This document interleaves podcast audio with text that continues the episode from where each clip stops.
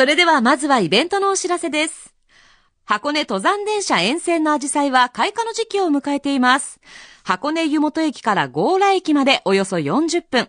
車窓に触れるほどに咲き誇るアジサイが演出する登山電車の旅は、まさにアジサイ電車ならではの体験です。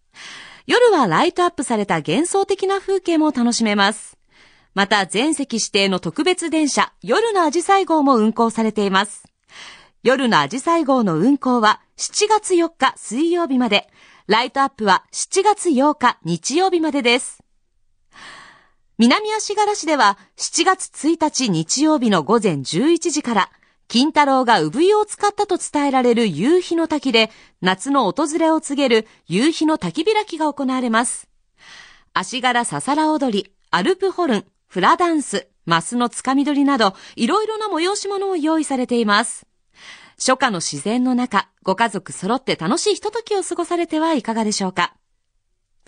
そして最後は川崎市。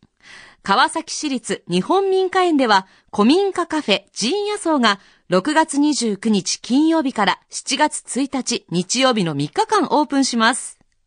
築100年の名家、旧原家の座敷で香り高いこだわりのコーヒーやお菓子などをいただくことができます。日本民間園を見学の合間にぜひ立ち寄ってみてください。なお利用には入園料が必要となります。以上詳しくは神奈川県公式観光サイト観光神奈川ナウもしくはそれぞれのホームページで確認してください。